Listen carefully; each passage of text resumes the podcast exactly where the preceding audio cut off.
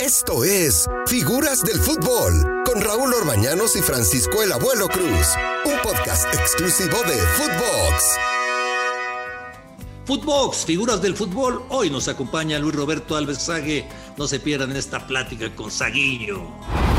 ¿Por qué, por qué con Mebol y con CACAF eh, siempre tenemos cosas especiales y las eliminatorias en Europa pues se desarrollan de una, de una manera más normal. Lo que acaba de pasar allá en, en, Brasil, y creo que fue en, la cancha de Corintias, ¿no? Es correcto, exactamente, en el nuevo estado de Corintias. Sí, es, es vergonzoso, Raúl. Vergonzoso, penoso, este, inaudito. O sea, son cosas que uno cree que a esas alturas ya de, de, de, de esta globalización del mundo, de lo que nosotros vivimos en el día a día, ¿no? de ese desarrollo, se ha evolucionado, creo yo, de manera positiva. Sobre todo volvemos a lo mismo, en el entorno del fútbol, tú mencionabas de mi padre, que en paz descanse, este, toda la indumentaria que utilizaban los futbolistas, las condiciones de la cancha, tú viviste eso también como exfutbolista, a lo que se vive hoy en día, pues se ha evolucionado muchísimo en ese sentido, pero en otros aspectos no, y parece que seguimos estancados, ¿no? De una manera muy primitiva con relación a aspectos como ese. Lo de ayer de Brasil es, es vergonzoso, ¿no? Y cómo tratan de sacar ventaja, provecho. Yo creo que ahí están, ¿no? Son responsables, por supuesto, las autoridades que conllevan el fútbol, pero las, y las dos selecciones, porque la selección brasileña, la CBF, la CBF seguramente hizo también con, con ¿no? para sacar ventaja, le decía diciendo, oiga, yo tengo ocho jugadores allá en Inglaterra, ustedes no me dan chance de traerlos, pero ustedes argentinos traen a cuatro, ¿por qué? ¿No? Entonces, ah, vamos a armar entonces aquí un conflicto, vamos a hacer algo de un partido que se esperaba muchísimo y el resultado que fue una cosa bochornosa, ¿no? Que cada quien defiende su lado, pero a final de cuentas es una falta de respeto al aficionado. Era un partido que yo creo que en todo el mundo todos queríamos ver por la calidad de futbolistas y nos arruinaron ¿no? el partido por esas cosas que yo creo que ya en el fútbol ya no debería de pasar. Y como bien mencionas, es cosas de sudamericanos y de tal vez aquí en CONCACAF. Yo creo que la mentalidad, Raúl, esa mentalidad del latino que siempre quiere sacar ventaja, alevosía en cualquier resquicio que encuentre y no trata de jugar de una manera este, deportivamente hablando lo más neutral posible. ¿Veis? Vamos a calificar, ¿va a calificar México para la Copa del Mundo? Sí, seguro. Yo, yo digo, yo no, yo no tengo duda este, que tiene que calificar, ¿no? Y más con el formato hoy en día, yo creo que México debe de calificar y, bueno, no debe, bueno, sí, debe de calificar y va a calificar. Oye, Luis, de tu paso por la selección, ¿sabes qué recuerdo yo perfectamente? pero, perfectamente porque tuve la oportunidad de narrarlo. Un gol que haces en Perú, en la Copa América de 93. Yo, pero golazo. Es, es, de los que más te ha gustado, de los, de los cientos que hiciste. Sí, sí, Raúl. Aparte por el, momento, ¿no? Era nuestra primera Copa América, que es una lástima, que es un tema también que yo creo que muchos, me imagino que tú estarás de acuerdo, se extraña ese nivel competitivo más allá de, ¿no? de lo que representa este, eh, pero estar en una Copa América sin duda alguna fue un, gran momento, creo que un gran logro que muchas veces los directivos están criticados, pero ahí tuvieron gran acierto y entonces todos este, eh, felicitamos a los directivos mexicanos por habernos dado esa oportunidad. Y, vaya, era una selección que llegó, acuerdo que nosotros bromeábamos ahí con Jorge Campos, con, con el Capi, Luis García, bueno, Hugo era nuestro gran representante, Hugo Sánchez, ¿no? que era el máxima expresión del fútbol mexicano mundialmente, era el único conocido, a nosotros no nos conocía nadie, entonces nosotros entrenábamos en Guayaquil, eh, recordarás, en una cancha alterna. De hecho, nosotros hicimos un recorrido por toda Ecuador, ¿no? Nos sí. por todas las. Fue el precio de, de, de, debutar, ¿no? De sufrir, digamos, ese debut, ¿no? Las consecuencias.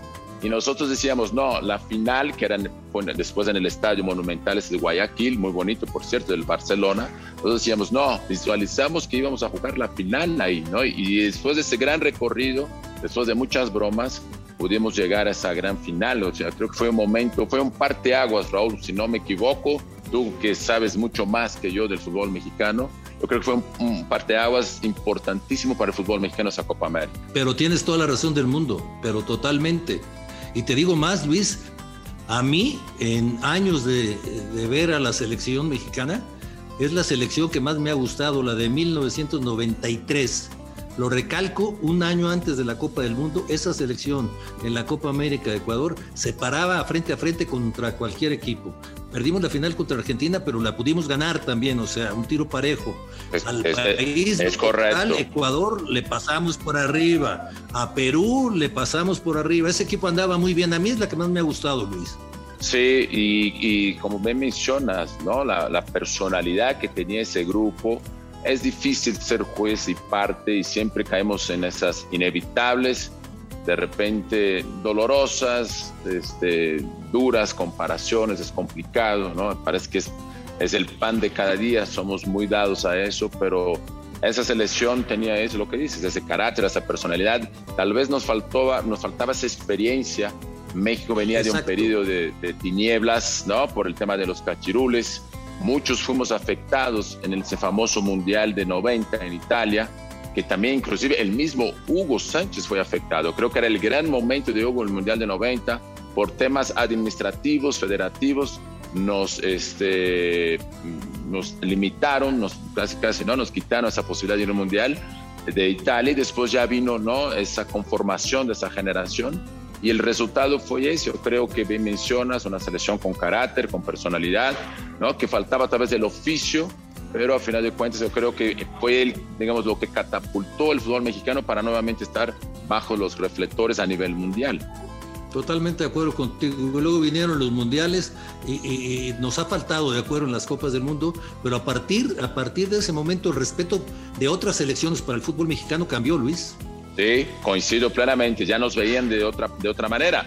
Que eso más o menos empieza un poco porque el gran desarrollador de eso, ¿no? de estos conceptos futbolísticos, recordarás bien, el que dio ese sello, ese, esa, esa, esa digamos, esa forma tan peculiar fue Miguel Mejía Barón. Pero un par de años antes había sido César Ruiz Menotti cuando empezamos a hacer las giras por Europa, cuando empezamos este, a tratar de ser más conocidos, a tratar de ser más, este, eh, digamos, me acuerdo que íbamos sus giras por Europa y, Jorge Campos, aquel entonces portero de selección, me veían a mí, querían que yo era el portero porque era alto, ¿no? Y Jorge Campos de chaparrito, no tenía ni idea de que Jorge Campos era el portero, ¿no? Entonces cosas, anécdotas como esas vivimos durante ese, ese, par de años con Menotti que inicia esa eliminatoria y ya después Miguel Mejía Barón de manera magistral le da una forma espectacular y acaba redondeando hasta lo que se logró en el Mundial de Estados Unidos, que inclusive, si tú analizas Raúl, todas las selecciones mexicanas, la que más lejos llegó para llegar a ese quinto partido, digan lo que digan, fuimos nosotros, porque por lo menos nosotros llegamos a los tiempos extra, llegamos a los penaltis, desgraciados penaltis que después nos traicionaron, pero fuimos los que más pudimos no acercarnos, tal vez saborear ese famoso quinto partido. Luis, qué plática más agradable contigo. Eh, un fuerte abrazo, el abuelo sigue dormido. Está ya lo platico yo. Está, medio hinchado, está platicando con este con Morfeo, el dios del sueño. Ahí le mando yo un saludo de tu parte, qué gusto verte. Y bueno, ahí te sigo también en tus transmisiones, eh, muy buenas transmisiones. Y van, van siguen de líderes, ¿eh? Así que no aflojen. Un fuerte abrazo, Luis. Gracias. Ahí estamos dándole duro. Gracias, Raúl. Un gustazo también. Un placer, como siempre, platicar contigo. Abrazos, saludos a la banda, por favor. Dale y vale. Figuras del fútbol. Footbox, Luis Roberto Alves. Saguiño, gracias. Esto fue Figuras del Fútbol con Raúl Orbañanos y Francisco Javier el Abuelo Cruz, podcast exclusivo de Footbox.